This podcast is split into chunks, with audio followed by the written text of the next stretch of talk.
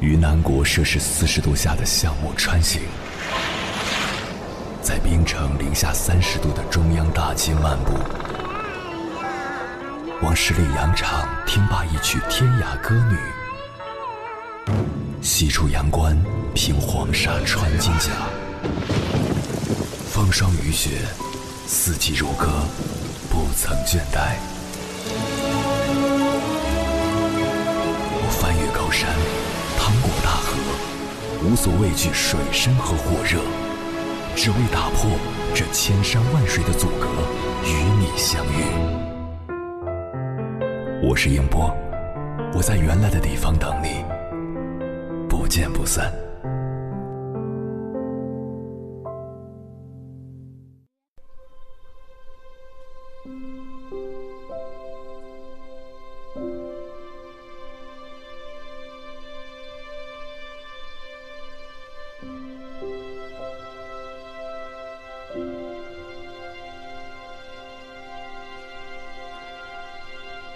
这是一个手机统治世界的时代，这是一个想象力爆棚的时代，也是一个想象力被扼杀的时代。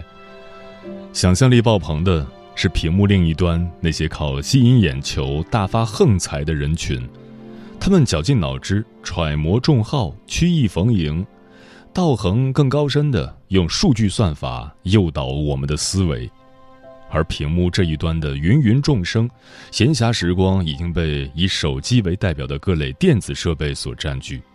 逛朋友圈、听语音博客、看抖音、快手，人们的思维很少有机会随意漫步，很少能够在宁静中独自思考。根据尼尔森公司的统计，美国人每天花费十点五小时来消费各类媒体资讯。英国居民的类似数据是九小时。这种现象似乎是互联网时代的必然，但它却对大众的思维方式和群体创造力产生了深远的负面影响，降低了人们产生创新想法的能力。在进入信息化时代以前，人类有着数千年的做白日梦的历史。最新的研究发现，让思维随意漫步可以引导人们更有创意的解决问题。白日梦和创造力之间有着紧密的联系。从爱因斯坦到诺贝尔奖获得者，再到即时贴的发明人，很多伟大的思想者都承认，思维放松可以带来很多意想不到的好处。有价值的创意往往是在洗澡或散步时想到的。今日心理学的作者、心理健康学教授艾米·弗雷斯表示。当人在胡思乱想的时候，可以获取记忆、情绪以及随机的知识片段，而这些要素的重组有可能产生新的构想。人们通过白日梦了解思维整体状态，可以对各种事件进行视觉化，或者按照自己的意愿模拟这些事件，获取看待问题的新视角，甚至可能将之前相互隔离的不同看法有机地联系起来。科学研究进一步解释了白日梦的奥秘。当人们的眼睛盯着手机的时候，其思维状态与做白日梦时是截然不同的。经过多年的研究，弗吉尼亚大学心理学教授丹尼尔·威林厄姆表示，人类大脑有两套隔离的注意系统：一套外部系统，一套内在系统。内在注意系统。在人们做白日梦时，会自动激活被科学家称之为“默认网络”。当你思考自己、思考过去、思考未来的时候，默认网络就会特别活跃，而这个网络与大脑的创新能力有密切的联系。另一方面，人类不能同时激活两套注意系统。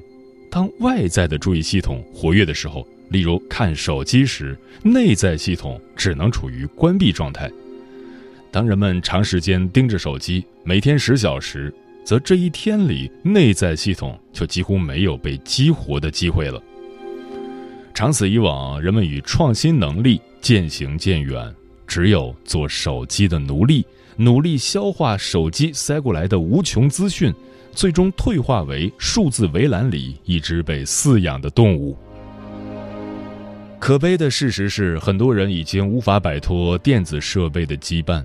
在英国的一项科学测试中，为受试者提供了两种可选方案：要么不受干扰的独自静坐六至十五分钟，要么接受温和无伤害的电击。结果是后一项选择更受欢迎。他们已经无法做到数字化戒毒，也许我们还可以。现在就关掉手机去做白日梦吧。想象一下，你买的大乐透中了一千万，你要如何分配？如何同家人分享？到哪里去度假？是买奔驰 E 还是宝马七？买别墅还是大平层？如何打发来借钱的亲戚？你开始纠结了，你开始苦恼了，很好，说明你开始思考了。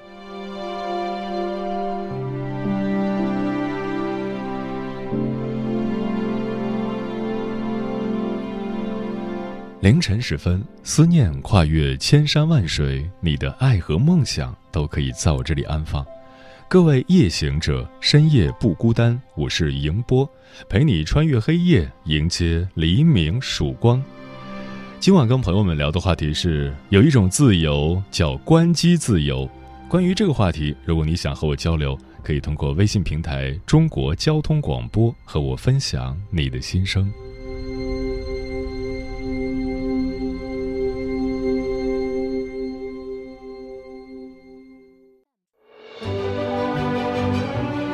越过山丘，谁在等候？跨过河流，你已走了很久。我想，你应该一直在等候，怀着同样的心事，保持最初的温柔，等候我的不远万里，在今夜与你邂逅。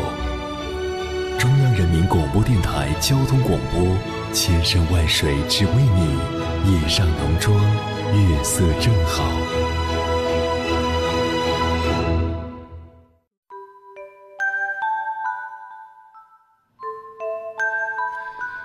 据英国《每日邮报》报道，法国政府正计划出台一项新的劳动法，赋予劳动者下班后断网的权利。如果这项法案最终通过，让员工在工作以外的时间回复邮件或接听电话，都将属于违法行为。针对法国拟出台的下班免骚扰法，国内有媒体曾对这一现象做了调查。调查显示，百分之三十七点四的企业员工表示敢关手机。百分之二十二点五的上班族直言不敢关，想关又不敢关的人数最多，占比百分之四十点一。同样想把工作和生活分开但又不能的人占比百分之四十一点四，居高不下。百分之二十二点五的人毫不犹豫地表示不能，而能果断分开工作和生活的上班族只占百分之三十六点一。在工作和生活中找到平衡，不让工作过分侵入生活。下班后断网关机是唯一的选择吗？相关人士认为，移动互联网环境下，下班后断网有一些乌托邦式的想当然。互联网不只是工作方面的需求，个人生活和社交也离不开移动网络。接下来，千山万水只为你，跟朋友们分享的文章名字叫《这届白领早已失去了下班后的失联自由》，作者珍妮乔。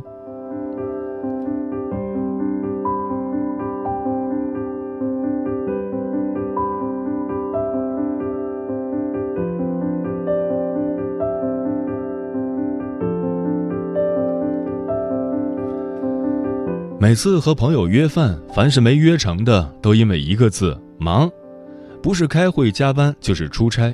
放我鸽子多次的闺蜜，好不容易得了空，要补偿我吃大餐，结果从见到她的那刻起，就是我在看她，而她在看手机，一会儿打字，一会儿听语音，一边吃一边回客户消息。后来她干脆放下碗筷，掏出笔记本电脑，现场办公。噼里啪啦一顿操作，改起了 PPT，说对方着急。见我有点生气，他连忙解释：刚毕业的时候，他一下班就把手机调为静音，结果一个很重要的方案在确认信息时，谁都联系不到他。第二天，客户找上门，领导也很生气，当月的奖金全部泡汤，差点被辞退。从那以后，他就有了后遗症，时保联，时刻保持联系成了一种自我要求。更不用说后来当上了负责人，事情多，怕错过的直接设强提醒，习惯性的去检查各个工作群，生怕错过什么重要信息。这一届白领早已失去了下班后的失联自由。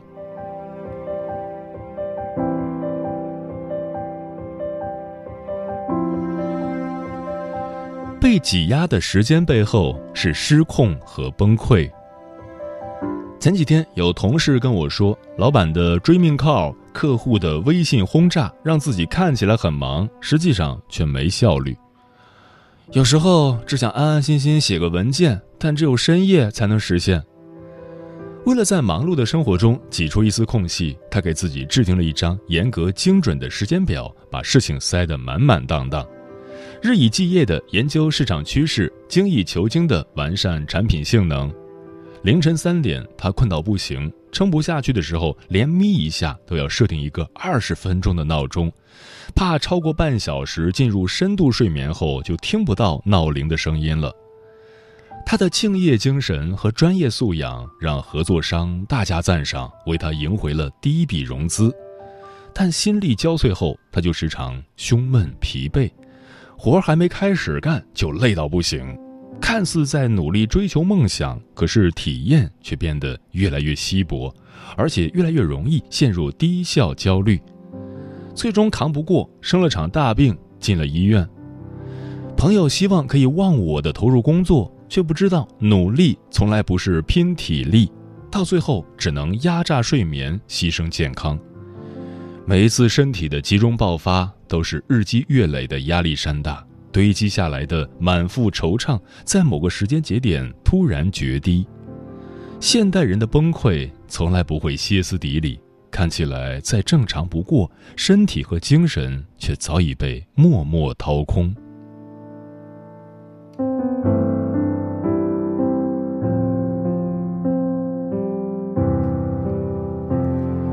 随时在线，我们失去了宝贵的专注力。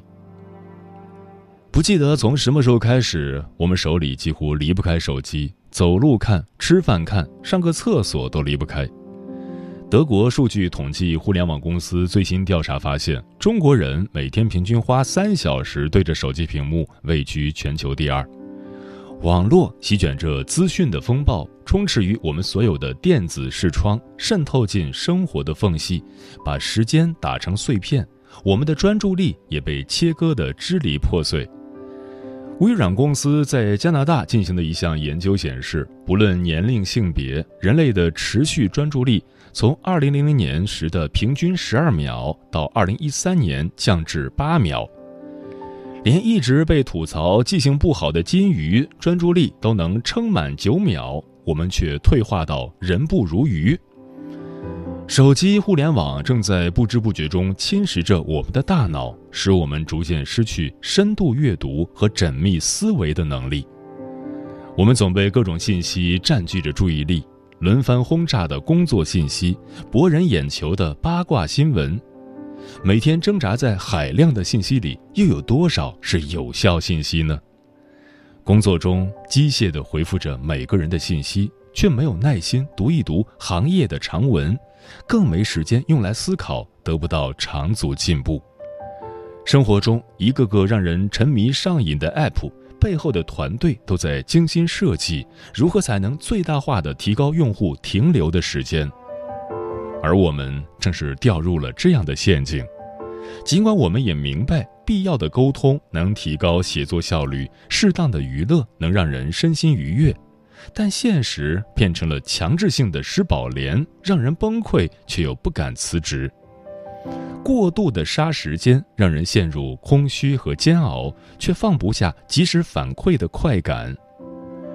人在飘忽不定的挣扎中，状态也变得疲惫不堪，要拿出更多的时间去补救，结果只是形成效率越低越没时间的恶性循环。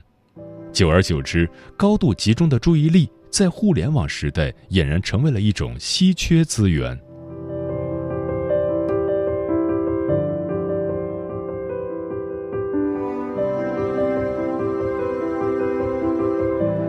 给工作留白是聪明人的选择。这两年有一个经典问题特别火爆：我们为什么越忙越穷？在我看来，勤劳致富与穷忙的差别就在于，你是否专注的在做可以提高自己的事，而不是被无效的努力占据时间。著名行为经济学家穆莱纳森和著名认知心理学家沙菲尔。他们经过长期研究发现，即便是给忙碌的人更多的时间，也无法提高他们的工作效率，反而会让人产生焦虑和急迫感，最终导致一个人习惯性的透支未来的资源。所以，最好的工作状态不是拼命挤时间、榨取自己到筋疲力竭，而是高度的专注力。而要想产生高度沉浸于一件事情的正向心流，首先就要拒绝穷忙，给自己留点空隙，调整身心。美国开国元勋富兰克林曾提出过著名的五小时原则，在周一至周五每天给自己留一个小时，即使平时再繁忙，他仍然坚持制造空白时间给自己，做些真正想做的事，或者什么都不做。正是因为每天的偷懒，使他保持了高效的工作，成就了一番了不起的事业。心理学家阿摩斯·沃特斯基曾说：“保持一定程度的无所事事，一向是做出好研究的秘诀。如果不能浪费几个小时，你就会浪费掉几年。”你可以把这句话理解为，在生活的画卷中留点白，可以每周选择一天做媒体斋戒。丢掉手机和电脑，避免任何的网络和媒体打扰到你。比如周末可以去运动、健身，或者看书、写作，为家人做一顿饭，陪孩子做游戏，都是不错的选择。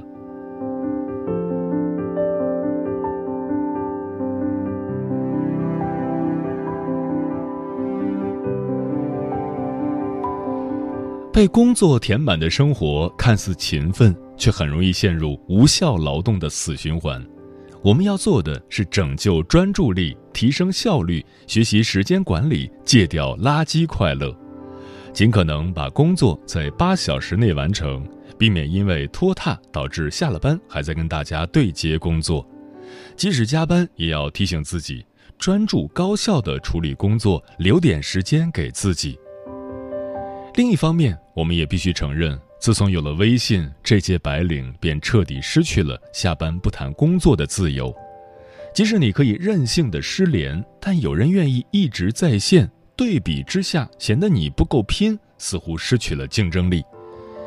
可以说，信息时代科技的进步让我们实现了随时随地处理工作，这是一种进步。但是过犹不及，我们不该让自己淹没在微信点不完的消息里。这只会让人产生焦虑的负面情绪。我能随时在线，也许是一种积极的工作态度，但没有一家成熟的企业仅用这一点来衡量员工的真正实力。所以，八小时外，即使做不到完全失联，也可以礼貌地说一声“稍后与您联系”。唯有暂时的停歇，为心灵腾出空间，才能源源不断的获得能量，使工作更高效，生活更从容。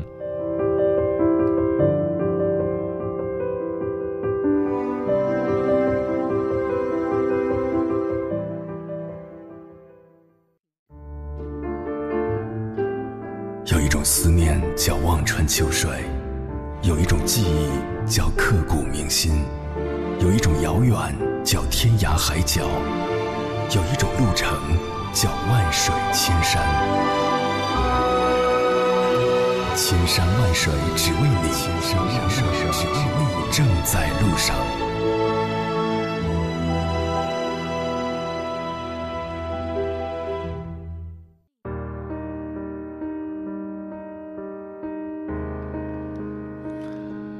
有一种自由叫关机自由，你敢不敢抽出一天关掉手机呢？小川说：“自从创业以后，我已经好久没有试过失联的感觉了，随时觉得有必须要我去处理的事。上个月下了好大决心，准备休息一周，把工作手机给了下属，两天就回来了，放心不下的。平头哥说：“今天上午出门，上车后才发现没带手机，当时脑子一片空白。于是我把包翻了一遍又一遍，才确认了真的没带。路上我一度变得不知所措，直到回到家拿起手机，心才安定了下来。结果发现也没啥人找我。”林子说：“我自从当老师以来，手机就一直处于二十四小时开机状态，甚至患上了手机恐惧症，最怕半夜来电。”记得在三年前的一个凌晨一点，摆脱了一天繁忙的我，刚刚进入梦乡，手机铃声突然响起，原来是一名住校生因为疾病要被送往医院。我接到电话后，立即从家中赶往医院。由于匆匆出门，走到半路才意识到学生可能没带现金，于是我又赶快回家找出银行卡，然后又往医院赶。一路上不停地打电话询问保安。学生的病情，安慰学生。到了医院，与医生取得联系，详细了解了学生的病情后，我那颗紧张焦虑的心才放慢下来。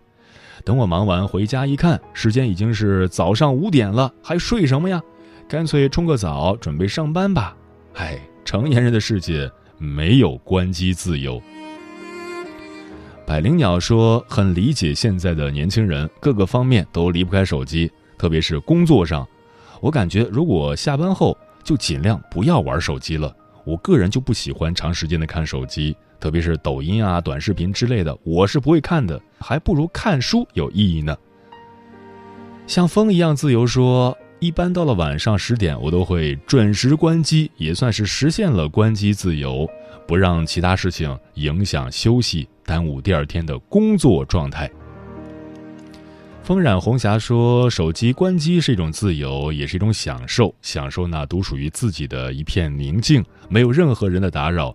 在那宁静的时间里，也许会想起坐飞机时那短短的两个小时，看看蓝蓝的天空，心里再糟心的事情也会抛在脑后。”枫叶轻飘说：“在这个手机为主的时代，不想别人打扰的时候，可以把手机关机，这是每个人的自由。但我也不想把所有人拒之门外，因为我有在乎的人。”桃子说：“感觉自己的生活几乎被手机捆绑着，吃饭、上厕所，甚至半夜做噩梦醒来，无数次在黑暗中寻找它。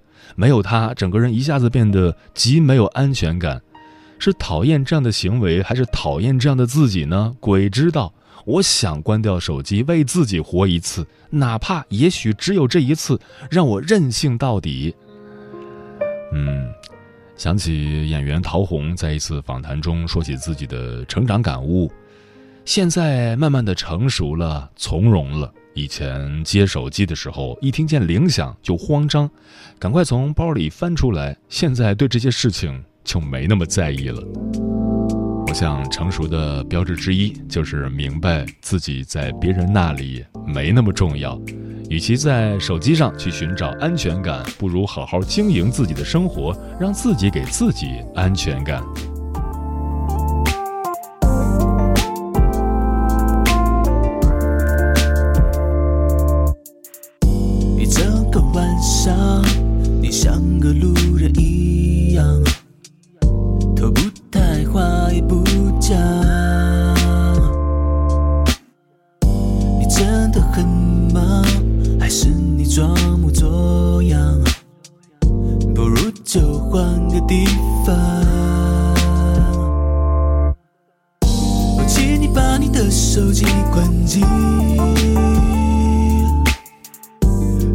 时间给自己呼吸。哦请你把你的手机关机。聊聊你最中意的话题。现在开始还差三两三一口全都喝光随时完美。登场。我准备好了你好了吗？这是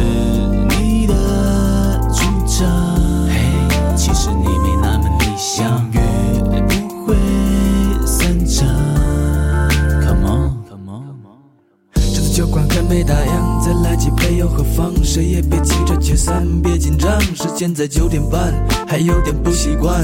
你看你整晚刷着朋友圈，这气氛有多难看。一二三把无聊的人全部都去关。别手软，不要整天活在机器里面。有什么打算就快去看，但请别说今晚这种没买单。No way。我请你把你的手机关机，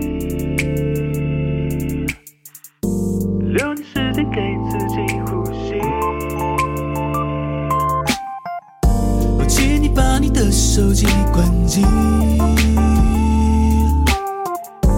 聊聊你最中意的话题。现在开始漫长，三零三一口全都喝光，随时完美登场。我准备好了，你好了吗？这是